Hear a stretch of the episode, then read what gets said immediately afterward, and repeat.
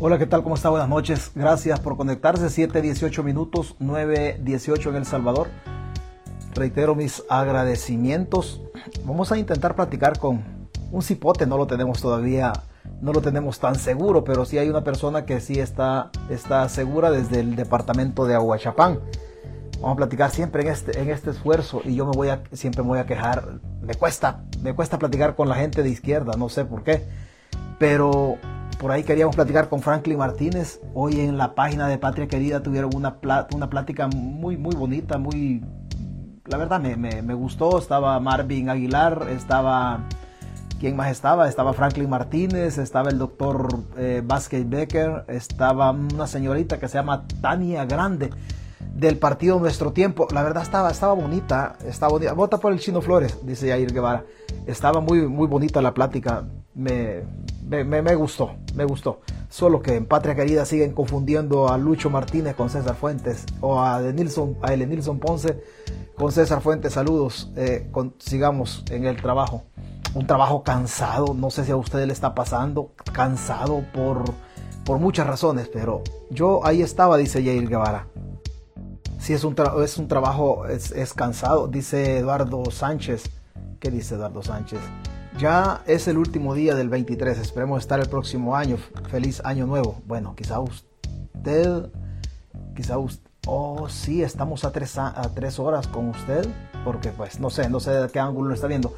Mañana nos vamos a conectar, mañana vamos a hacer una plática entre usted, mañana temprano nos vamos a conectar, por ahí por las por las 4 de la tarde, nos echamos una platiquita así tranquilo entre cuáles son los momentos más bonitos que usted ha vivido en las redes sociales, cuáles son los momentos más desagradables que ha vivido, que, pero vamos a interactuar, usted comenta y yo pues igual yo le digo cuáles son los momentos, los momentos bonitos, pero mañana nos echamos esa plática para que se ponga, se ponga divertido esto, usted comente cuáles son los momentos del, del año que más incertidumbre más incertidumbre sintió políticamente hablando. Si usted quiere compartir algún logro personal que haya tenido, pues excelente. mañana hacemos una plática que no sea de política, que sea de pura convivencia entre, entre esta comunidad, que hemos hecho una comunidad bastante sana en lo que cabe, porque pues siempre digo, lo absoluto no existe. Pero, pero mañana hagamos una plática tranquila, que, que Jael Varías, que Jael Varías venga y nos cuente cómo está el negocio de sus pollos en, en San Antonio del Monte hagamos una plática así que, que sea tranquilita, así como está la música de Julio Iglesias.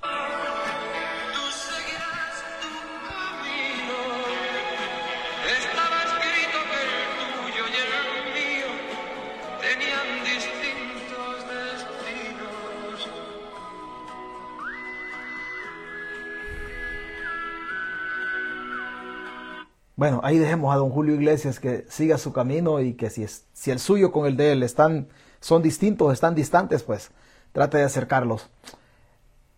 No sé, tengo la sensación de que de repente las redes se han puesto un poco, un poco, un poco turbulentas, un poco raras, porque de repente hay temas por una u otra manera no los podemos dominar, no los podemos dominar. Yo cuando se habla de corrupción siempre trato de mostrar nombres de personas naturales para que para que pues sea transparente.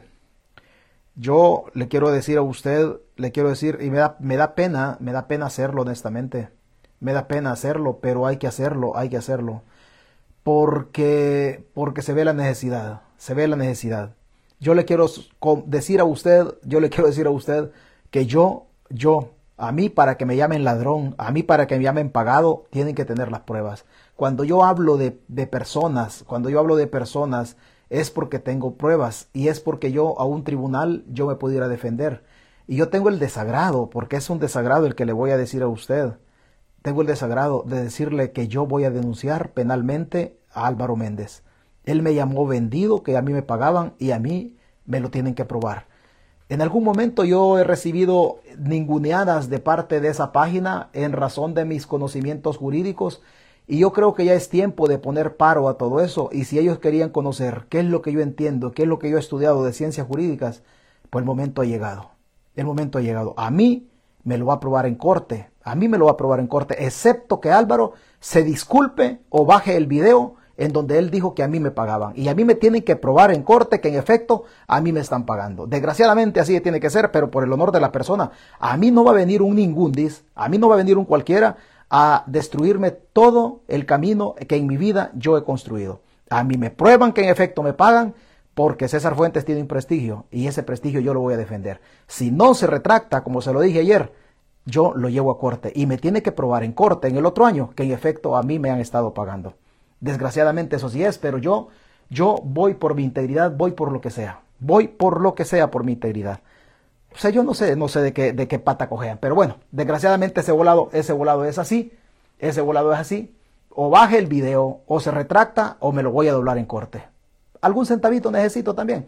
Tal vez tenga gallinas, tal vez tenga gallinas, porque hasta este momento a mí jamás nadie me ha, me ha dado un 5 pagado para que yo hable en bien o en mal de alguien. Eso no es. Si es que nos vamos a dar con la cubeta. Eso desgraciadamente es así. Las páginas, pues, hay que poner orden. Sergio Arias, feliz año nuevo. Eh, gracias. Roberto Acosta, muchas gracias. Saúl Murga, juego al cohete. Jael Varías, hola, buenas noches. Viva el FMLN, dice, dice Jair Guevara. Ricardo Benítez, eh, saludos, feliz año. César, buenas noches desde Chimalapa, en Metapán, en un cantoncito de Metapán. Jair Guevara vota por el Chino Flores. Gladys Guevara, buenas noches. Feliz año nuevo. Bendiciones a todos. Osmin, Osmin José Cruz, feliz noche desde El Salvador. Aurora Lemos dice feliz año. Iván Clímico, muchas gracias por conectarse. Lilian desde Los Ángeles, se le agradece. Anzuategui. Jair nuevamente. Yo, yo ahí estaba en el caso de la, la, página de Patria Querida. Un abrazo a todos los que año nuevo nos dé mucha fuerza para seguir en la lucha. Saludos César, bendiciones, feliz año. Yo también ahí estaba, Jenny Ortega, en relación a la página de Patria Querida, que ahí estaba en, ese debate. Jenny Arelí de Ortega, buenas noches. Eh, Álvaro Franco, Carlos F. Escamilla, que estamos pendientes. Álvaro, perdón, Óscar, Óscar Mejía, perdón, Óscar. Me agarraste en curva anoche, César, pero. me agarraste en curva, pero gracias porque tu ayuda, gracias, dice, por tu ayuda. Espero no te haga, no te, no te vaya a hacer golondrino, Óscar. Eh, Roberto Carlos Ventura, feliz año nuevo, César Germán perdón, Carmen María Fiallos, ya estaba cambiando el nombre, te voy a cambiar el nombre. Carmen María, gracias Carmen por haber estado siempre aquí, aquí pendiente. Yo sé que usted tiene un aprecio muy especial hacia mi persona y se lo agradezco. Buenas noches César. Hoy sí lo agarré en vivo, dice Mario Reyes. Santi Colón, pastor, gracias por conectarse, se le agradece. Mañana le puedo llamar, don César. Pues claro, por supuesto que nos podemos echar una llamada, Aurora Lemos. Buenas noches, llegando. Jael, Jael Varía. Yo quería ver esa transmisión de Patria Querida, pero no lo vi. Lo veré en diferido. Estuvo bonita, estuvo bonita. La verdad me gustó, sobre todo me gustó la parte novedosa. No conocía esta, esta candidata, esta candidata ella no la conocía, Tania Grande. Tiene una postura, una forma de ver la política diferente y obviamente, pues siempre es bueno, siempre es, es, es, bonito innovar en la, en la política, en lo que uno hace. Pero sí está bonita la plática. Don César, saludos para usted y los que se conectan a su programa. Gracias, saludos César y todos los conectados. Ángel, Mar Ángel Martínez, si hay tamales y café, yo asisto. No, no, aquí no van a haber tamales y café. Leonor Escalante, buenas noches. Buenas noches a todos. Buenas noches, César. Eh, y las focas que se, han, que se han hecho. No sé qué se han hecho las focas, no sé usted ¿Qué pulso en este instante los sintonizo? Pues no le caen las notificaciones, Mercedes al cuadrado. Elenilson Ponce, saludos César, aquí, de, aquí desde el lado de la nación. Y ya son las 9.27. Bueno, San José Obrero, saludos a todos los que se conectan en diferentes partes del país y del mundo. Mejía, Mejía Elena, buenas noches.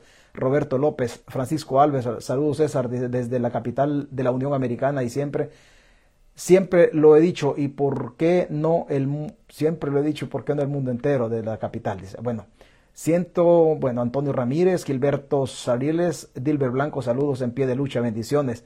Viene bien izquierdoso, eh, Dilber Blanco, en pie de lucha, compa. Lucía Reyes, Ronnie Rodas Coni, buenas noches, Rodas desde San Vicente, la capital de la cumbia, Mauricio Guerrero desde Apopa, feliz año, Hilda Hernández presente por la patria, lo agarré otra vez, bendiciones. Sí, sí, aquí estamos, eh, siempre, siempre en esta, en esta lucha, esperando que los resultados al final sean resultados que, que nos generen satisfacción a todos. Primero Dios, yo sigo insistiendo, está bien raro todo esto, está bien, bien raro. Bien convulsionado está el, ambiente. Hoy le, hoy le tiró palos. No, está bien, está bien, está bien. Yo creo que hay que ponerle, hay que ponerle un límite. Hay que ponerle un límite a las cosas y hay que ponérselo, punto. Es así. Es así, o sea, aquí no vamos a, aquí no vamos a. Cuando yo hablo de la corrupción del gobierno, de corrupción de personas, las personas tienen la facultad de ir y, y defenderse. Si alguna persona se siente trastocada por lo que yo digo, la persona tiene la facultad también de acudir a un tribunal. Y obviamente yo de probar lo que yo estoy diciendo. Yo soy responsable de lo que digo y la, la, página tiene una historia. César Fuentes también tiene una historia en esta vida y por donde yo he pasado, por donde yo he pasado, o sea, perdóneme, pero Álvaro Méndez no tiene la altura para venirme a decir a mí que a mí me pagan. Y eso a mí me lo tiene que probar. Eso a mí me lo tiene que probar. O sea, aquí Aquí, mire, si yo, es que, es que, es que el abuso o la ignorancia es atrevida. Si yo tengo la capacidad de discutir con el sistema y de irme encima a cualquier abogado, o sea, no va a venir uno con noveno grado a decirme a mí, oh, es que a vos te pagan. Ahí así es bien fácil decirlo. Y así es bien fácil. Entonces, vengamos, digámoslo y después, y después probémoslo. Y después probémoslo. Todo en la vida está sujeto a pruebas. Todo en la vida. Si yo digo de que alguien es narcotraficante, pues, mire, es más, se lo voy a decir así. Si yo digo que los comisionados policiales en la PNC tienen vínculos con el narcotráfico y que hay investigaciones que están estancadas ahí, estancadas ahí, pero que hay riqueza de los comisionados policiales que no tiene relación con el salario, oiga, yo se los puedo probar. O sea, yo me meto a, criticar a estas instancias en la policía, por ejemplo, porque yo se los puedo probar. Hay expedientes que están ahí pendientes todavía, que por cuestiones políticas les han dado mero trámite administrativo, pero que al despertar esos expedientes hay información muy sensible de los vínculos del, del comisionados con la banda de los perrones, con, en el caso de Oriente del País, con, con Roberto el Burro Herrera, el expresidente de la Feria Ganadera de Santa Ana. Hay muchos vínculos ahí. O sea, ahí está el expediente, ahí está, yo tengo la referencia, yo sé dónde, por, por qué digo yo eso.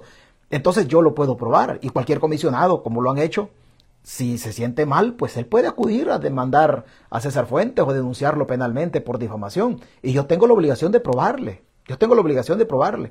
Entonces alguien viene y dice, oh, mire, César le pagan, entonces que me pruebe que en efecto a César le pagan. Porque venir a decir solamente así fácil, oh, es que dio un micrófono tal y tal cosa. No, pruebe las cosas. Pruebe las cosas. No se trata de otra cosa. Si yo digo, por ejemplo, si yo digo, que el círculo de la candidata, porque este problema, esto lo ha despertado la candidata Ondina Ramos. Si yo digo que el círculo de la candidata Ondina Ramos es un círculo corrupto que tiene vínculos con Tony Saca, yo lo puedo probar. Si yo digo que la campaña de, la, de Ondina Ramos es una campaña que está sospechosa porque mucho dinero anda invirtiendo, entonces ¿quién le da financiamiento a la campaña? O sea, nosotros no tenemos derecho a saber quién es el que está financiando la campaña de los candidatos a diputados.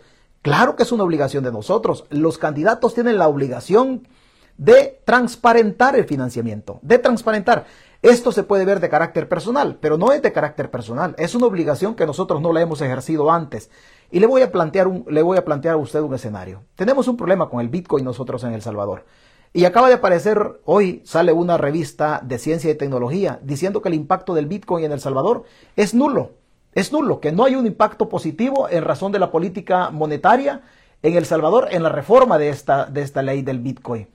Si ellos están diciendo, si ellos están diciendo, hoy sale, sale la revista, la prestigiosa publicación científica realizó su estudio basado en una encuesta de 1.800 hogares y en el análisis de las transacciones de Chivo Wallet en el blockchain remarca el fracaso de la, de la apuesta del Bitcoin que no ha tenido impacto en el día a día de los salvadoreños. Lo dice una revista, una revista de ciencia y tecnología.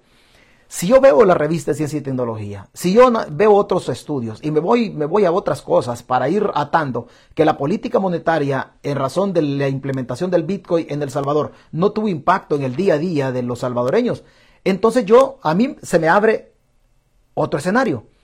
El Bitcoin puede ser utilizado en El Salvador para financiar campañas de candidatos a diputados. Usted y yo sabemos que en El Salvador han existido candidatos a diputados financiados por el narcotráfico. El caso de Elio Martínez, año 2000, del partido del partido del PAN, tal vez usted se acuerda de PAN. Hay otros candidatos a diputados que no han transparentado absolutamente nada. ¿O a usted no le parece sospechosa la campaña de Guillermo Gallegos que anda pintando todo cuanto puede? Es evidente que en El Salvador han existido, ha existido influencia del crimen organizado o particularmente el narcotráfico financiando campañas electorales. Usted tiene el caso, el caso del diputado Hernández del departamento de Morazán. Usted tiene el caso del diputado, del diputado Reinaldo Cardosa en el departamento de Chalatenango. Usted tiene el caso de otros diputados en donde es evidente la influencia del narcotráfico en sus campañas. Nosotros como pueblo tenemos que saber quién da financiamiento a las campañas. No solamente en el caso de Ondina Ramos, en el caso de todos los candidatos. En el caso del candidato, por ejemplo, que anda repartiendo una piñata y que anda todo pobre, pues ¿qué nos tiene que informar el candidato que anda repartiendo una piñata y que anda pobre? Nada, si anda repartiendo pobreza, no anda dinero en la campaña. Pero si yo veo un candidato, una candidata que viene desde junio de este año haciendo campaña, campañas médicas, esto y lo otro, y a mí como argumento me dice, oh, es que yo vivo de mi trabajo, es que yo doy financiamiento a la campaña de mi trabajo. Señores, hablamos del Salvador. Hablamos del Salvador, donde un profesional recién graduado, de un profesional joven, sea hombre o mujer, no pasa de ganar mil dólares. No pasa de, de ganar mil dólares. El problema es que dentro de todo esto hay que hacer un estudio socioeconómico de todo. Primero, si usted gana mil dólares y está financiando una campaña de ahí, dígame cuáles son los gastos de vida. ¿Cómo es que la logística, de, la logística de su casa, en lo corriente de su casa, no que su casa sea corriente, me refiero a lo corriente en el entendido del recibo de la luz, el recibo del agua, la comida de la casa, la criatura con que la mantiene, el carro, cómo le hace eh, para pagarlo? O sea, todos esos gastos devienen o se sacan de los mil dólares que reciben como salario. ¿Cómo se da financiamiento a la campaña? Yo tengo todo el derecho de saber que la, que la cultura política de nosotros no, no nos lleve a querer saber de dónde viene el dinero de los, de los candidatos, esa es otra cosa. Pero no podemos plegarnos a la cultura que sea esto general en El Salvador. Habemos otros que somos curiosos, que nos digan de dónde viene el dinero de la campaña. Es así. Yo, aquí está conectado, por ejemplo, Luis Horto. A Luis Horto yo no le puedo preguntar de dónde viene su dinero, si él no está corriendo para diputado. Él no, a mí no me interesa la vida doméstica de Luis Horto, pero si Luis Horto fuera como candidato a diputado, hey Luis, ¿y de dónde estás regalando tanto? En el Departamento de La Paz. Anda un candidato del partido Gana repartiendo dinero y repartiendo regalos en donde las piñatas se quedan chiquitas. Reparten licuadoras, bicicletas, televisores. Oiga, y, ese, y a una sola comunidad en el departamento, en el departamento de La Paz, en la ciudad de Zacatecoluca, este candidato de Gana fue repartir mil dólares por persona. Oiga, ¿de dónde tanto dinero? ¿No le parece a usted sospechoso? No lo parece usted, sospechoso. Eso es lo que nosotros como, como sociedad debemos exigir. ¿Por qué? Porque el Estado se nos ha así corrompido totalmente. Corrompido. Entonces, este tipo de cosas vinieron a abrir algo que yo no quería responder. Nunca he respondido yo a Álvaro Méndez, nunca, y no le voy a responder en la página. Nos vamos a ir a la legalidad y él me va a probar en corte que en efecto a mí alguien me paga. Yo tengo un prestigio en esta vida y a mí un ningún disco noveno grado no va a venir a decirme a mí qué es lo que jurídicamente yo tengo que hacer. No, yo lo voy a sentar allá, yo lo voy a sentar allá porque así se arreglan las cosas de manera civilizada. Si la candidata diputada Ondina Ramos se siente trastocada por lo que yo digo, vaya y que me denuncie. Y yo le voy a probar, yo le voy a probar, o ella tiene que probar de dónde da financiamiento a la campaña. Ese es mi cuestionamiento. Que el entorno de Ondina es un entorno aparte, si lo quiere eh, sacar de la esfera política, pues es un entorno aparte. Pero a mí que me diga de dónde da financiamiento su campaña, una campaña que me parece sospechosa. Ese es todo el problema. Ese es todo el problema. Yo me metí en este huevo, yo voy a ir hasta donde yo tenga que ir. Ondina tiene que probarme a mí que yo la estoy difamando. Si no, me, si no me prueba que yo la estoy difamando, entonces yo voy por ella jurídicamente. Mire, el problema es que César Fuentes nació rebelde, pero el, el problema más grande es que una persona rebelde como yo, yo le metí letra al cerebro. Y es el problema que, que tienen muchos, que a mí me relacionan en el origen que yo vengo de la pobreza y vengo de la calamidad. Pero cuando en el conocimiento, y perdón por la soberbia, pero si alguien quiere saber de conocimiento, démonos hasta con la cubeta, porque nosotros ya nos hartamos de que la clase social de nosotros la vean como cualquiera y que cualquiera se quiera ensartar como diputado y decir, yo soy diputado, y después a mí, a mí, a mí, como yo lo digo, a mí no me van a ver la cara. A mi papá le vieron la cara, porque mi papá era un hombre noble. Yo soy más, yo soy más, más, más, más diabólico en ese sentido. A mí un político, a mí no me va a ver la cara. A mí no me va a ver la cara.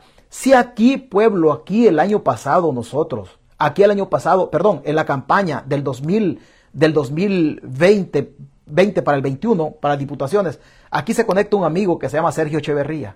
Aquí se conecta Sergio Echeverría, no sé si oyan de por aquí. No sé si oyan de por aquí.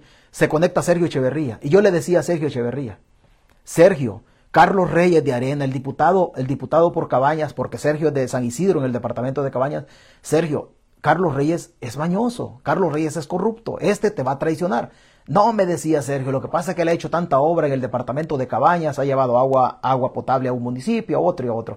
Si no estamos hablando de eso. Señores, ayer mismo dijo Lira, oh sí, feo se siente que se vendan. Si se los habíamos adelantado, se los habíamos adelantado qué iba a pasar con estos diputados. Esa es mi preocupación. Dígame usted, ¿no tengo derecho ciudadano yo a estar a estar pidiendo cuentas de cómo dan financiamiento a la campaña para que no nos vayan a meter gato por liebre.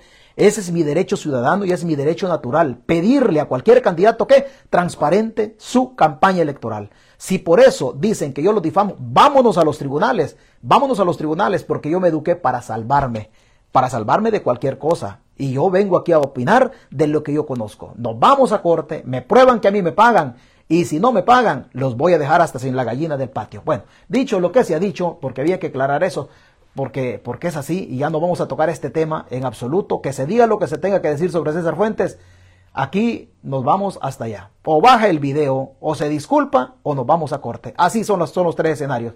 Hasta aquí llega este tema. No tiene otra, no tiene otra vuelta, no tiene otra vuelta que darle a esto. Y de aquí solo espere, esperemos que se dé lo que se tenga que dar. Así es que yo llego hasta aquí tocando este tema. Sigamos nosotros con este tipo de cosas. Esta revista estadounidense es bien curiosa.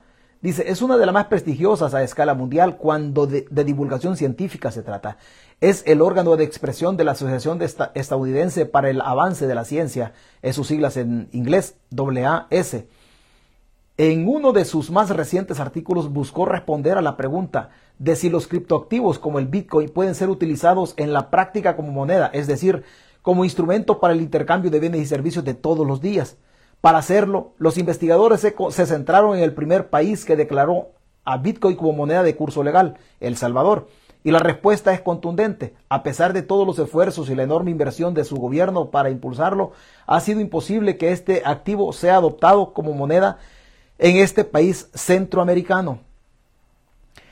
Su utilización es marginal y en la actualidad corresponde a un pequeño grupo de turistas entusiastas de esta cultura o a personas que ya desde antes usaban la criptomoneda para invertir. La época de mayor uso fue el primer mes de vigencia de la ley, de la ley eh, que transformó al Bitcoin en moneda de curso legal en El Salvador, justo en el marco del cobro del bono de los 30 dólares con el que la administración Bukele pretendió incentivar en su adopción. Bueno, imagínense, el Bitcoin no funcionó en El Salvador. Imagínense el Bitcoin en una campaña electoral, los, los horribles daños que puede hacer. Le voy a poner un ejemplo de campaña electoral. Esto es preocupante. Y voy a poner un ejemplo de una campaña que yo conozco, lo más cerca posible la conozco, la campaña del candidato a diputado por el partido Vamos en el departamento de San Vicente. Una campaña a la que yo conozco porque tengo el privilegio de ser, de ser muy cercano a esta campaña una campaña que la andan haciendo, sinceramente le digo, atando tripas de tripas chorizo, como decían, como decían mi papá, de tripas chorizo. Una campaña que anda, anda bastante pobre, pero anda haciendo la lucha cívico-democrática de vender su propuesta electoral y tratar de meter en la retina del, del en la retina del votante del, que está inconforme con las políticas del gobierno, del que está dudoso de participar o de salir a votar en el 2024, este candidato de Vamos anda haciendo la lucha de tratar de, potenciar la marca del partido en el departamento de San Vicente. Y yo me doy cuenta con las calamidades que andan haciendo en el caso, en el caso de este candidato. Yo le pregunto a usted, ¿sería justo que en el caso de este candidato que anda haciendo una campaña muy honesta, muy honrada, y debo, debo decir lo que así es, pero con términos financieros, en una economía de campaña muy, pero muy, muy deplorable. ¿Usted cree que sería justo que alguien vaya, vaya a lavar dinero en la campaña? Un ejemplo, en la campaña de cualquier partido, para no poner otro partido como ejemplo. En la campaña de cualquier partido, en el departamento de San Vicente, ¿usted cree que es justo que en las reglas democráticas alguien vaya a hacer, a hacer, eh, a hacer o invertir dinero, a lavar dinero en una campaña de otro partido que no sea Vamos, para ganarle, para hacerle competencia política a este candidato de Vamos que anda haciendo una campaña muy honrada, muy deficitaria, deficitaria económicamente y que otro se le vaya a meter. No, no es correcto. No es correcto. Cuando yo tengo sospechas o información de que el gobierno va a invertir en candidatos de oposición, porque los candidatos del oficialismo ya no tienen mayor saliva política para que los vuelvan a reelegir. Y hay muchos que no, se, no lo van a volver a reelegir y que ellos tienen miedo perder, perder la Asamblea Legislativa. Pero el gobierno nos puede meter a nosotros candidatos también de otra manera. Así, entonces, esos, esas son cosas que uno dice, bueno, si hay candidatos que hacen una campaña bien, bien jodida. Le voy a poner el caso de Franklin Martínez. Franklin Martínez es un muchacho, es un muchacho que es del FMLN, que tiene buena presencia en los medios, que se desempeña bien, es un rostro políticamente fresco en la izquierda, que ya fue concejal en Santa Tecla, que él ha acudido a la tecnología también para tener su propia plataforma en donde dar a conocer sus ideas. Franklin está haciendo un trabajo organizado, ordenado. Venía con una página, una página en Facebook, luego plantó su canal de YouTube para dar a conocer sus ideas. Franklin se ha vendido de una manera correcta, de una manera ordenada. Entonces Franklin ha hecho la lucha y ahí anda él en los medios y participa en un lado y otro. Y me, me disculpo con Franklin porque quería que estuviéramos un día de estos y yo no pude estar por trabajo. Entonces, pero viene otro candidato y, viene a lavar dinero en una campaña electoral para hacerle campaña o contracampaña a Franklin Martínez, después de todo el esfuerzo que, Franklin ha hecho desde el Barcito FM, esa página que tenía por ahí, desde hoy en el canal, desde los esfuerzos que hace como estar hoy en día, hoy este día en la, en la página de Patria Querida, Franklin ha hecho un grandísimo trabajo en las cuentas de Twitter, en redes sociales y todo. Pero viene alguien y va a decir, bueno, yo voy a agarrar un millón de dólares y voy a convencer a todos los de la cordillera del Bálsamo para montar una campaña y regalar dinero, haciéndole contrapeso a la campaña de Franklin. Claro, Franklin no tiene un millón de dólares, no tiene un millón de dólares, pero va a venir otro y va a decir, yo voy a lavar dinero. No, las campañas tienen que transparentarse para saber a qué intereses responde el diputado. ¿A qué intereses responde el diputado? De esto estamos hartos y yo conozco muy poquito. Y le voy a decir, le voy a decir una realidad. Le voy a decir una realidad.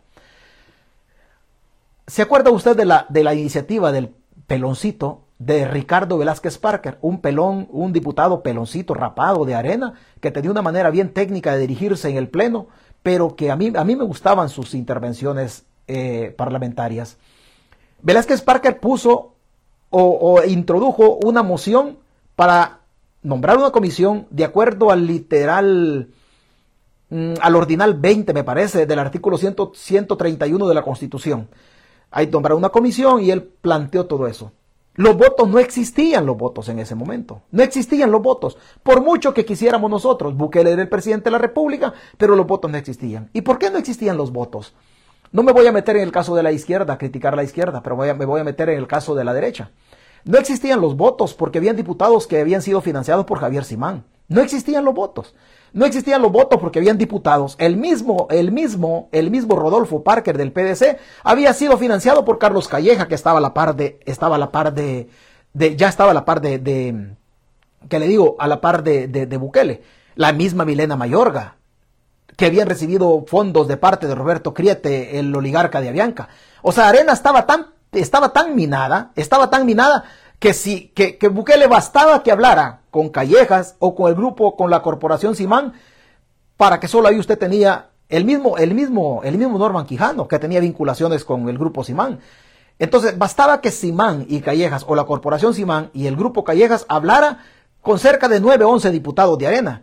Y esos 9 11 diputados habían sido financiados por quién? Por ellos, por los oligarcas. Entonces no habían los votos para quitarle, para, digámoslo de esta manera, para destituir a Bukele. El pueblo decía, oh, es que contemos los votos de Arena tiene 37, que este tiene... Arena no tenía 37 votos. No tenía 37 votos. Habían diputados como Gustavo Escalante, Felisa Cristales y el Pachita Magaña que respondían a, Neto Mason y Neto Mason respondía a otros intereses. Habían otros diputados como Carlita Hernández y por ahí otros diputados financiados por el Grupo Simán dentro de Arena. en el PDC andaba Rodolfo Parker, que Rodolfo gritaba y decía como que había que, que destituir a Nayib Bukele. Pero Rodolfo no podía porque la arenga de Rodolfo era en relación que el pueblo lo escuchara. Pero yo que sabía que, el perdón que los Callejas habían financiado la campaña de Rodolfo Parker, yo decía, no existen los votos. Y yo tengo una transmisión acá, haciendo una cuenta así a grosso modo, hablando de los votos. Y los votos no existían para quitarle, para destituir a Nayib Bukele. Y no hemos hablado nosotros en este caso, hemos hablado solamente de dos, pero también hablemos del caso de los Poma, que también tenían diputados financiados ahí, o el caso de la industria de la caña, en el caso de Roberto, de, perdón, en el caso de la familia, la familia Wright, que tenía la industria de la caña, todos los ingenios y la, empresa, la, casa que, que se aglutina. Tenía también otros diputados al interior de Arena. Solo hablando de la derecha, y si hablamos de la izquierda, pues usted sabe el caso de, de Alba Petróleos. Entonces, no habían los votos. ¿Por qué? Porque el pueblo no sabe a qué grupos de interés representan los candidatos a diputados. Porque si no sabe quién le da financiamiento, usted no sabe por qué están levantando la mano. No sabe por qué están levantando la mano. Entonces es de eso lo que se trata, que nosotros seamos cada día una, una comunidad más crítica. Pueblo, o usted que me escucha, si yo conozco estos subterfugios, si yo conozco estos, estos andamiajes internos o bajo de agua de la, de la casta política en El Salvador, ¿por qué no se los voy a decir? ¿Por qué no se los voy a decir? Los diputados representan a quien le da financiamiento. Y yo estoy seguro que si el candidato a diputado del partido Vamos en San Vicente sale electo, él va a representar a los pobres, porque su campaña es pobre. No tiene que regalar. Anda para arriba y para abajo echándole gasolina al carro, poniéndole una tarjetita de esto para regalar un calendario, cualquier cosa. Entonces yo sé que va a representar a los pobres. Pero si a mí me dicen, oh, es que el candidato o candidata no quiere transparentar su campaña, oye, ¿y a quién, a quién va a representar? ¿Quién la está financiando? A este candidato o a esta candidata. Es así, es así. Yo de estas vueltas le voy a contar en una ocasión, ya lo he contado acá, pero se lo voy a retrotraer para que usted se dé cuenta cómo funciona esta babosada. En una ocasión, en una ocasión, yo no le he negado, no le he negado que, pues yo siempre tenía el apoyo de, de Kirio Waldo Salgado y Kirio, y Kirio se rozaba ahí arriba, aparte de otras cosas privadas que yo se los he comentado algunos por, algunos por, por, amistad. Pero Kirio se rozaba allá arriba, en la élite. Kirio era un ideólogo de la derecha y ahí andaba él siempre arriba, siempre con las oligarquías, con los grupos fácticos, él, él se relacionaba con todo eso. Y en alguna ocasión, los ricos, los ricos en El Salvador, por lo menos en El Salvador, ellos no tienen ascensor para arriba, ellos tienen ascensor para abajo, porque ellos construyen para abajo. Un búnker, tres búnker hacia abajo en línea recta. Entonces los ascensores son, para abajo. En una de esas, le voy a hablar de, en una de las, de las tres veces, yo llegaba a jalarles el guaro, a recoger las botellas, porque ellos beben, beben fino. Ahí andaba yo, recogiendo las botellas. Y y echándome la manta. Obviamente whisky caro, coñac carísimo, no vaya a pensar usted que se beben la trenzuda, no, ellos beben fino. Y andaba yo recogiendo las botellas y que la, la, ¿cómo se llama? La bacha, la, ¿cómo se llama? La cabulla del cigarro, poniendo el cenicero, yo poniéndole el cenicero. Pero yo ya estudiaba en la universidad y siempre he sido, siempre he sido muy renegón. Yo siempre he sido muy renegón. A veces digo las cosas, pero generalmente yo me las echo al cerebro y ahí las ando. Entonces, estos, estos, mm, estos ricos estaban ese día discutiendo la elección de un fiscal general. Me voy a guardar el nombre, alguna vez ya lo dije. La elección de un fiscal general. Ahí estaban, ahí estaban los Callejas, no Carlos, sino que don Paco, sino que don Paco. Ahí estaba en aquel tiempo, estaba el señor presidente de la Cruz Roja, don Teófilo Simán, ya murió don Teófilo, de los Simán poderosos, y así los grupos, eligiendo al fiscal general. Ahí en esa verguera, en esa beba que estaban organizando, en esa beba que estaban organizando, estaba don Enrique Rice, estaban los Poma, estaban los Regalados, don Tomás, estaban... Bueno, algunos yo los sabía los nombres por referencia y otros ahí los fui a conocer. No me los presentaron, no va a pensar usted, yo escuchaba que otro, mira vos Tomás tal cosa, mira Paco, ah, decía, este es fulano. En, ese, en esa chupa estaban eligiendo un fiscal general, un fiscal general de la República, de la República. Había un oligarca que le dice, no, pero es que este que estás eligiendo, pues este cabrón no me quiere a mí, perdón por el término, pero así literal. Este cabrón tiene problemas, yo tengo problemas con él. No, le dijo, no te preocupes, yo te voy a hacer, el, hacer que, se acerquen a él. Había un proceso de evasión de impuestos en ese tiempo, de la oligarquía, procesos que casi no se daban. Y le dijo, mira, cuando toque llegar a tus intereses, vamos a decirle que la Corte de Cuentas haga un par de auditorías en el oriente del país y que el fiscal procese a un par de alcaldes del oriente del país para dejar el tema de evasión de impuestos. En la Asamblea Legislativa, los diputados de la derecha, estoy hablando de la derecha en este caso, los diputados de la derecha y obviamente algunos de la izquierda, pero no me quiero meter en este caso con la izquierda, algunos de la derecha respondían a los intereses de quién? Los que los habían financiado. Si los que estaban bebiendo estaban eligiendo al fiscal. ¿Por qué? Porque en la asamblea estaban los choleros de los que estaban eligiendo al fiscal. De los que estaban eligiendo el fiscal. Entonces, es así como, se, como nosotros nos hemos dirigido o nos hemos conducido políticamente. Y ese es el país que tenemos nosotros, porque los grupos fácticos de poder controlan absolutamente todo. Los diputados representan al pueblo. No, el pueblo va y vota por los diputados, pero los diputados representan intereses económicos muy, muy poderosos en El Salvador. Muy poderosos. Le voy a poner un ejemplo, otro ejemplo. ¿Se acuerda usted de una marca de pollos que había donde estaba involucrada una señora de apellido Sol? Y que en el, la al, echar a andar el Tratado de Libre Comercio en ese tiempo, eh, había que proteger, a fue el gobierno de Tony Saca, había que proteger alguna línea, alguna línea de pollos, la introducción de pollos y la competencia en El Salvador. ¿Qué hicieron? Sacar una ley, un decreto transitorio por el término de tres años para proteger los intereses de esa persona, de una reconocida marca, marca que, que vende, que distribuye concentrado para ganado y aves de corral en El Salvador. Hoy usted en el 2000, 2023 está escuchando estas versiones. Ya tenemos, ya tenemos nosotros las plataformas. Así se ha conducido El Salvador. Esas experiencias que yo he vivido, o sea, decía yo, bueno, estos se engancharon a mi papá que votara por ellos, pero mi papá nunca se dio cuenta, nunca se dio cuenta cómo funcionaba eso. Y ellos se elegían a los candidatos a diputados, de la derecha en El Salvador. Y los candidatos a diputados en la derecha, ¿quién sabía de ustedes quién le daba financiamiento a todo esto? No sabía nadie de ustedes. No sabía nadie. Hoy que podemos generar debate y que a través de la duda, a través de estas plataformas, podemos pedirle a los candidatos, ¿quién está financiando tu campaña? Y los candidatos se enojan porque uno les pide cuentas. No, señores, yo vengo de ver a la puta oligarquía comprando voluntades de aquellos que dicen que son pobres, pero estando en la asamblea se nos venden. Se nos venden. Por eso es que yo me he metido en este rollo de escuchar a diputados, que usted escuche a diputados. ¿Cuántos candidatos en la, historia del Salvador o cuántos diputados ya electos usted no sabe que el diputado de Chalate quién era? Usted no sabe quién es el diputado de Chalate. Usted no sabe. Hoy tenemos diputados colondrinos. ¿Usted sabe quiénes son los diputados colondrinos?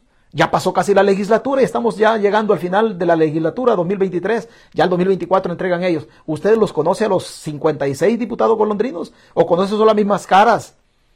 E, esa es la situación. Perdón, esa es la situación. ¿Usted conoce a los diputados de Morazán? No, no los conoce. No los conoce. Y es la obligación nuestra saber de dónde vienen. El diputado de Morazán, Hernández, tiene un proceso pendiente de, narcotráfico y tiene un proceso pendiente también de otros delitos relacionados con la trata de personas. Ahí está estancado el proceso todavía, no camina. ¿Por qué? Porque el, hombre se hizo diputado. En Nueva Ciudad llegaron muchos a hacerse diputados, pero usted no los conoce.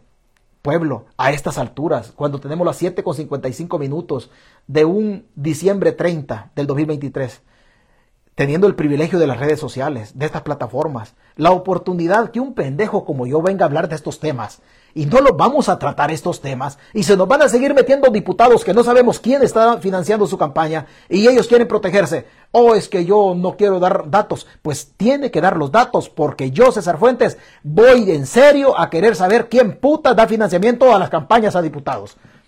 Tengo 54 años y yo no quiero repetir la historia de mi papá. Si a mi papá se lo engancharon, a mí me van a decir quién da financiamiento a las campañas a diputados. Ese es mi rollo en esta lucha y en esta lucha yo voy a sacar enemigos. Bienvenidos sean, bienvenidos sean. Pero aquí tenemos que darnos cuenta nosotros quiénes son los que están dando financiamiento a las campañas políticas.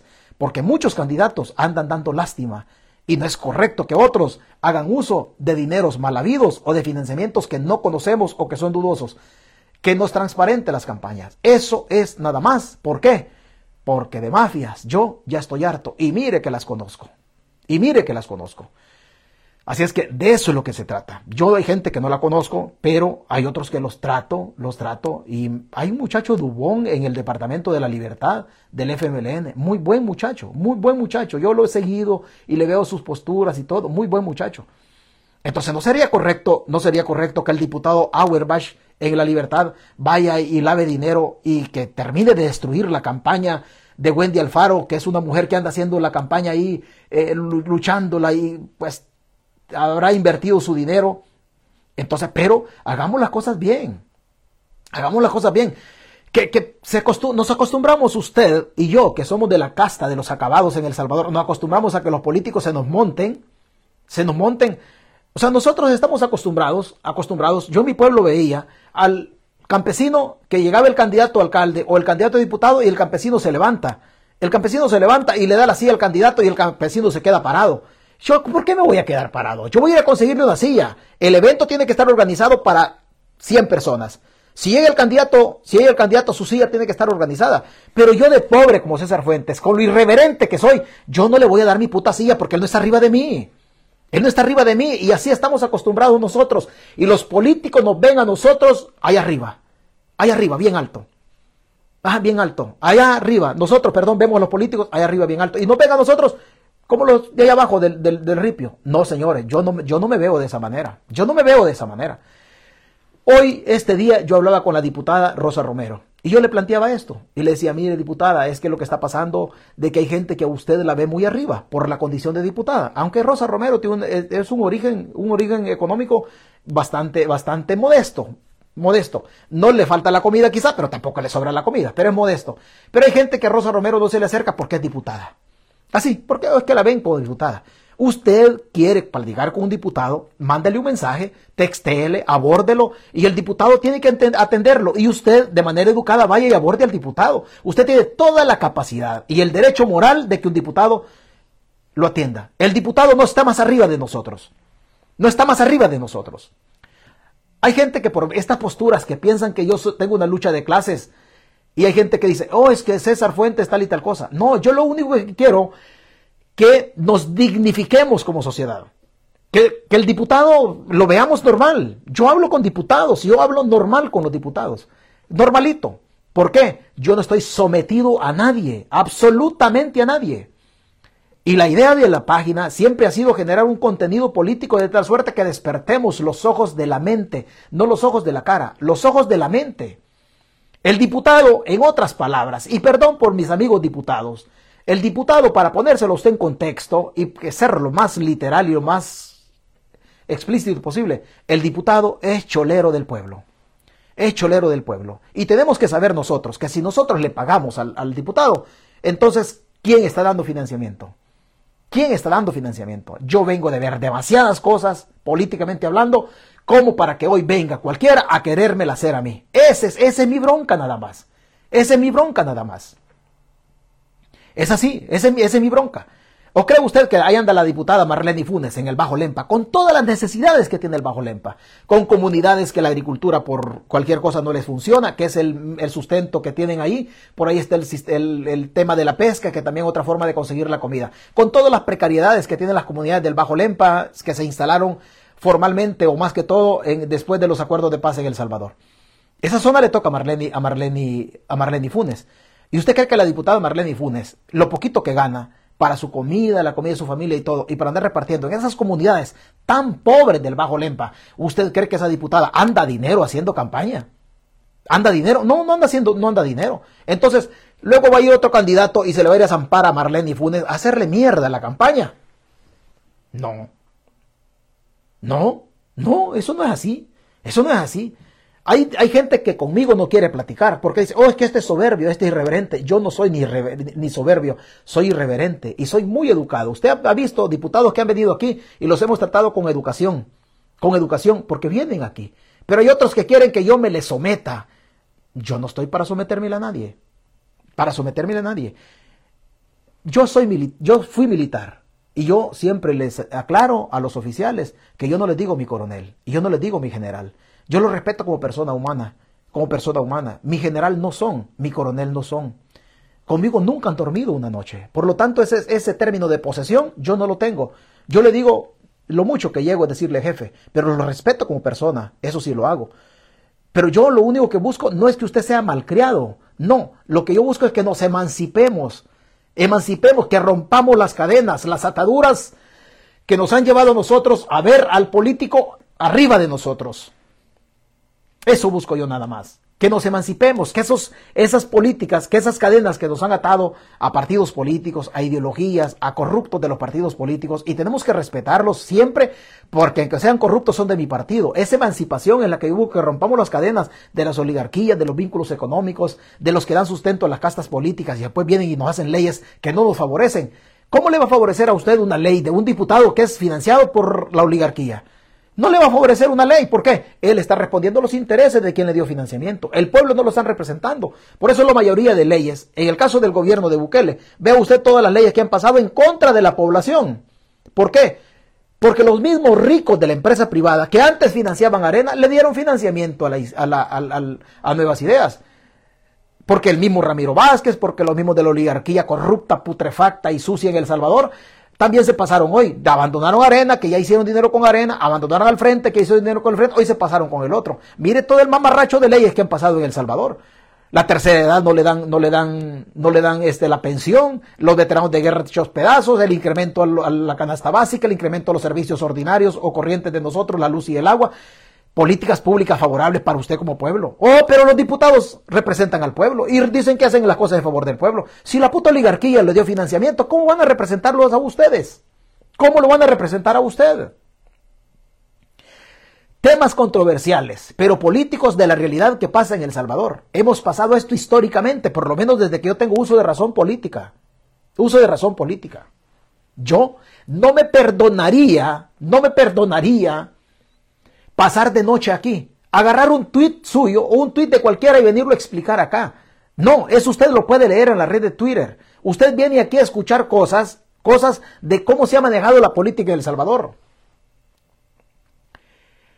por miopes, por callados, por cobardes, por cobardes. Nosotros, nosotros por cobardes. La generación de mi papá, de su papá, la generación del abuelo de el abuelo, el, o mi abuelo y el abuelo de mi papá, por, la, por lo cobarde de su abuelo, de su abuela. Mire dónde estamos metidos. Mire dónde estamos metidos. Ellos se les tolera. No tenían redes sociales. Magnífico. Magnífico. Ellos podían ver si iba a llover a través del almanaque, almanaque de Bristol, así veían ellos iban a llover. Pueblo, si nosotros tenemos las redes sociales, las plataformas para combatir en este cruce de ideas con la casta política en El Salvador, con los ricos que abusan desde la estructura del Estado, si nosotros podemos venir aquí y si usted de repente se encuentra un pendejo como yo, que quiero confrontar ¿Por qué no decirlo? ¿Por qué no decirlo? O sea, usted sabía que Joel Sánchez tuvo negocios con el gobierno de Bukele, usted no sabía. Y yo me voy a, y yo me voy a guardar eso que yo sé, sabiendo que eso, de 373 conectados que hay ahorita, 373 conectados. Imagínense que de los 373 solo hayan tres que entiendan el mensaje y esos tres se den cuenta de cómo funciona el país y que hayan 370 que no se den cuenta, ya ganamos. Hay tres que son menos ignorantes, que somos menos ingenuos. Siempre vamos a ser ignorantes en algunos temas. En el tema que tratamos de las oligarquías, si hay tres que entienden de qué va la cosa, señores, yo me doy por satisfecho, aunque hayan 370 que no hayan entendido, tarde o temprano la semilla se va a ir regando. Tarde o temprano. Así, tarde o temprano. Pero yo, yo le digo, yo no, yo, yo vengo a las páginas, yo vengo a mi página y es un momento, es un momento para mí pletórico, es un momento, yo le he dicho de alguna manera, es un orgasmo político para mí vengamos a tocar estos temas. Usted no lo va a escuchar en un set de entrevista. Tienen intereses. Ellos tienen intereses. Yo vengo a la página. Por eso yo voy a ir a corte, para que Álvaro me pruebe que a mí me pagan.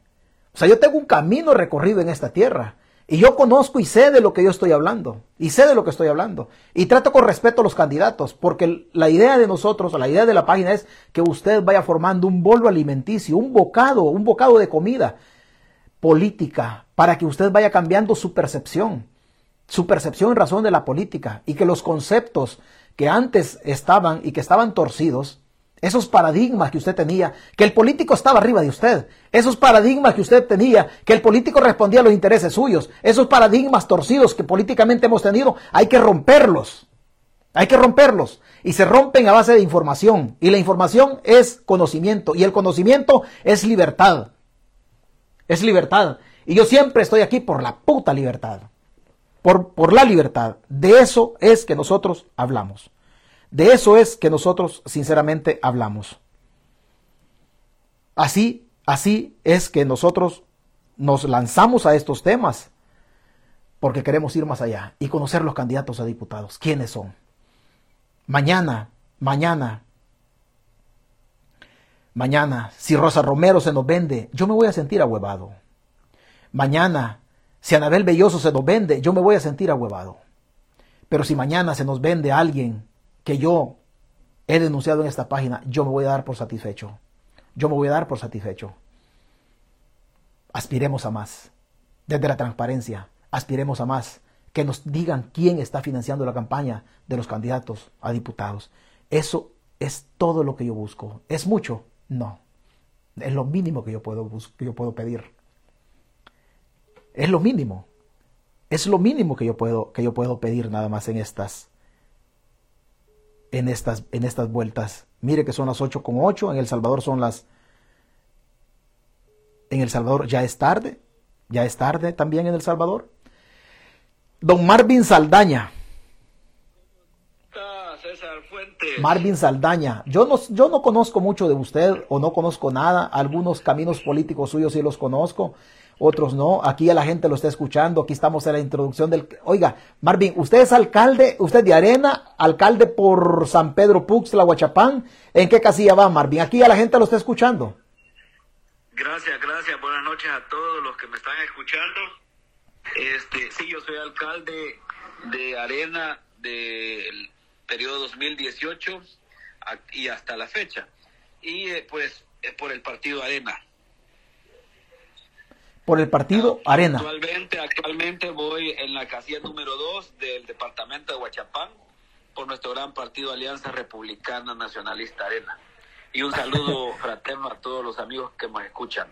Oiga, yo aquí he tenido algunos areneros y el primero que le escucho yo sentirse orgulloso de esa manera del gran partido Alianza Republicana. Primero, primero, honestamente, primero que, escucho. Marvin, Marvin, cuéntenos primero, dividamos la plática, dividamos la plática, hagámosla, hagámosla corta para que usted se acueste, ¿verdad? Pero, Marvin, dividamos la plática, cuéntenos su experiencia en el municipalismo, la influencia o el, o el impacto del FODES en las comunidades, cómo le han hecho ustedes para subsistir hasta hoy. Pero antes de eso, ¿ya pagaron ustedes el sueldo y aguinaldo, Marvin? Claro que sí, eh, nosotros hemos sido bastante responsables con, con las prestaciones sociales, laborales de los empleados y sabemos que el dinero de los, el salario de los empleados es sagrado porque ahí dependen muchas familias. Y este servidor pues ya pagó, ha sido responsable con el pago de aguinaldos y con el pago de salario. O sea que hemos corrido, hemos corrido cobrando los impuestos a la población, hemos hecho eh, un este, dispensa de trámites, una ordenanza con dispensa de trámites, porque sabemos que el mes de diciembre son dos salarios y este gobierno nos ha quitado todos los fondos FODES a las 262 alcaldías y mi municipio pues es un municipio que, que no depende del comercio, sino que pobre. prácticamente del FODES. Correcto. ¿Cuánto, ¿Cuánto recibían ustedes de FODES y antes, antes cuando Bukele no se lo había robado? Perdóneme, usted no le puede decir mañoso, déme chancecito, yo sí le puedo decir mañoso. Cuando este ladrón se robó el dinero, cuando este ladrón se, usted no le puede decir así, pero yo tengo ese privilegio. Cuando este ladrón se robó ese dinero del FODES, ¿cuánto recibían ustedes? ¿Y cuánto reciben hoy que le dejaron el 1.5%? Nosotros recibíamos 85 mil dólares. ¿Mensuales? Mensuales. Sí, sí. ¿Cuánto reciben hoy? Estamos recibiendo 19 mil dólares. ¿A usted lo ha auditado la Corte de Cuentas de la República? Claro que sí, sí, claro. Su, su, gestión. Su gestión. No pueden esconder. ¿Qué le ha dicho la Corte cuando lleva las auditorías? Gracias a Dios hemos salido eh, bien a pesar de las adversidades, a pesar de los obstáculos que hemos tenido pero este servidor ha sido bien responsable y respetuoso de los fondos públicos. ¿Usted no ha tenido reparos? No, eh, Como siempre, pues hay reparos administrativos. De cualquier índole, que, que por cualquier coma, que por esto, por lo otro, pero administrativo, gracias a Dios. Fíjese que le voy, a le voy a decir esto, le pregunto esto del FODES y en relación a las auditorías de, de la Corte. Porque a mí hace días me habían hablado de usted, que hablara con usted y todo, pero me habían hablado demasiado bien de usted, demasiado bien, o sea, ah, sí, sí, pero, pero cuando el producto, hablan demasiado bonito del producto, pues yo también dudo, entonces yo me fui a, con algunos contactos en la Corte de Cuentas. Entonces, si bien es, usted no tiene reparos o juicios de cuentas, en razón de mal uso del dinero, de los fondos públicos, y eso me llamó poderosamente la atención. Cuando yo le pregunto esto, no piense que yo, yo no lo he investigado, yo ya sé, usted tiene, hay reparos, hay reparos, pero por, por algún documento que se hizo mal redactado, cositas así. Sí, sí. Correcto, pero sus manos, sus manos en el manejo del dinero han sido bien sanas. Honestamente le digo, yo lo felicito. Por eso lo tengo aquí, pero usted me, me, hablaron de usted allá por el mes de noviembre. No, es que mira Marvin, que no sé qué, pero me hablaron demasiado bien de usted. Me fui a la corte de cuentas con algunos contactos de, mira, y este volado, usted no tiene juicios de cuentas. Eh, no, no. Eh, tengo, como le dije, puramente administrativos y eh, ahí estamos este, trabajando en eso y hemos tratado la manera de ser eficientes y responsables en los fondos públicos. ¿Cuál es el impacto en las comunidades a raíz de, que no hay FODES para el desarrollo de, las comunidades en su jurisdicción, en, su pueblo, obviamente? ¿Cuál es, ¿Cuál es el impacto? ¿Cómo están ustedes? Es lamentable, es lamentable ver las comunidades con grandes demandas de necesidades, ¿verdad? Eh, falta de apoyo en caminos vecinales, falta de apoyo en programas sociales al adulto mayor, con cajas mortorias, con viajes a hospitales, becarios, eh, muchas eh, necesidades, apoyo al sector agrícola, que es mi, mi, mi eje más principal también, apoyo al sector femenino, el deporte, juventud. Entonces, programas sociales se, prácticamente se han clausurado, se han finiquitado de acuerdo a la pérdida de los fondos FODES. ¿Ustedes hacen jurisdicción con la carretera que va para La Chadura? Nosotros eh, no eh, llegamos a estamos con el límite con Guaymango, Jujutla, Jujutla y en la parte de, la zona sur con Acajutla también. Con Acajutla, la, la zona de ustedes es de mucho jonjolí. No, es eh, caficultura, café, este maicillo, maíz, frijol, es un municipio meramente agrícola. ¿Cuánto reciben hoy de cuánto reciben hoy de FODES? Como 19 mil dólares. O sea, es, la verdad le cercenaron las manos a ustedes para hacer obra. Definitivamente que sí, estamos atados de pies y manos. ¿Cuántos años tiene usted? ¿Cuántos años tiene usted, Marvin? De edad tengo 44 años. ¿Y de pertenecer al partido Arena cuántos años tiene? Tengo más de 12, 15 años. ¿Qué es Arena? ¿Qué es Arena para usted? Arena es un partido político con defectos y virtudes como todos los partidos, pero no son los partidos, son las personas.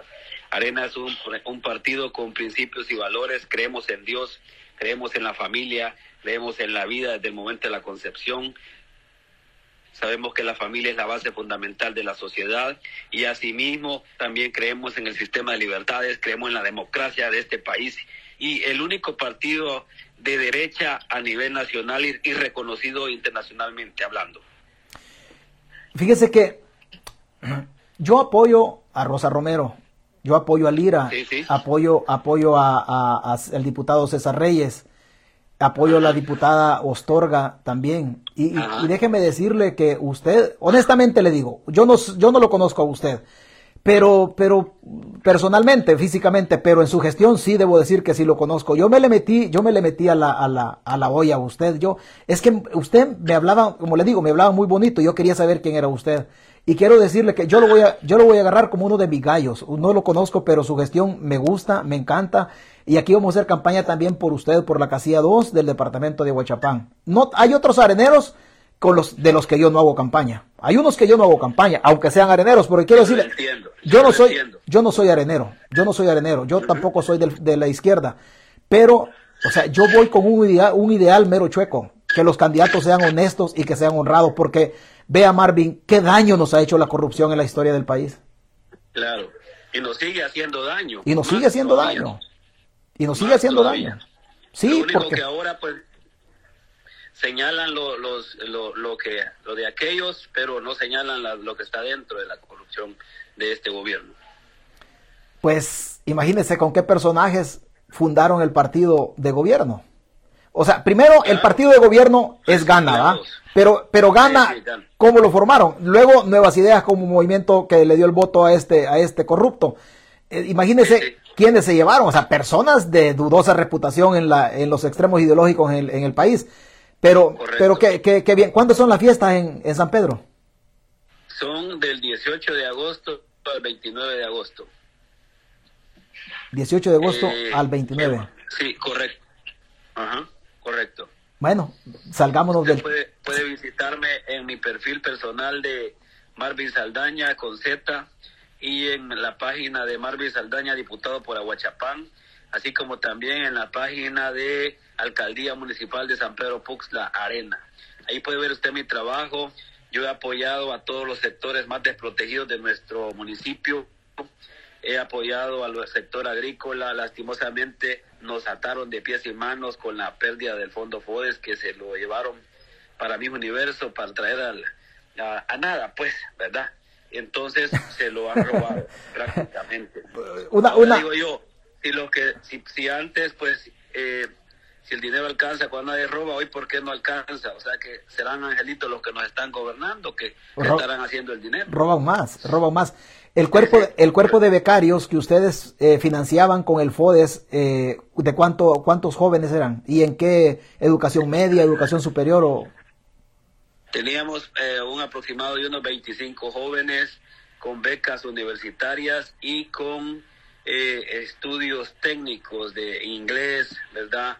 Francés y eh, también en una escuela de, alimentos para chefs. Aquí está Mercy Rodríguez Tobar, dice que es de San Pedro Puxtla. Oiga, usted ya trajo, usted ya trajo sus troles también, va. Ya trajo su equipo de ah. campaña, no, ya, ya, ya están aquí. no, está bien. ¿Y cuál, este, estos hipotes que ustedes financiaban con el FODE en, San Pedro, cuál es el futuro de, o sea, cuál es el presente? ¿Cómo quedaron ellos? ¿Siguieron con su carrera? ¿Quedaron truncadas o qué? Eh, en su mayoría, eh, pues con el esfuerzo propio y de sus padres, eh, ya les habíamos dado el empujoncito y ellos han hecho, trabajaron y estudiaron me llena de mucha alegría y satisfacción que un día me encontré a un joven y pues me dio las gracias porque él, yo le dije que qué se había hecho, ¿verdad? Que ya tenía días de no verlo. Y él me dijo, no, es que ya estoy trabajando y estoy en un call center en San Salvador, gano bonito y gracias a ustedes porque me dio el apoyo, ya hablo el inglés fluido y hablando mi inglés. Entonces, este, bueno, me llenó de mucha alegría y satisfacción. Y así algunos jóvenes que estudiaban enfermería, que estudiaban profesorado, algunas otras licenciaturas, con el esfuerzo de sus padres han salido adelante, pero les ha costado porque antes aquí en la municipalidad les apoyábamos enormemente para que pudieran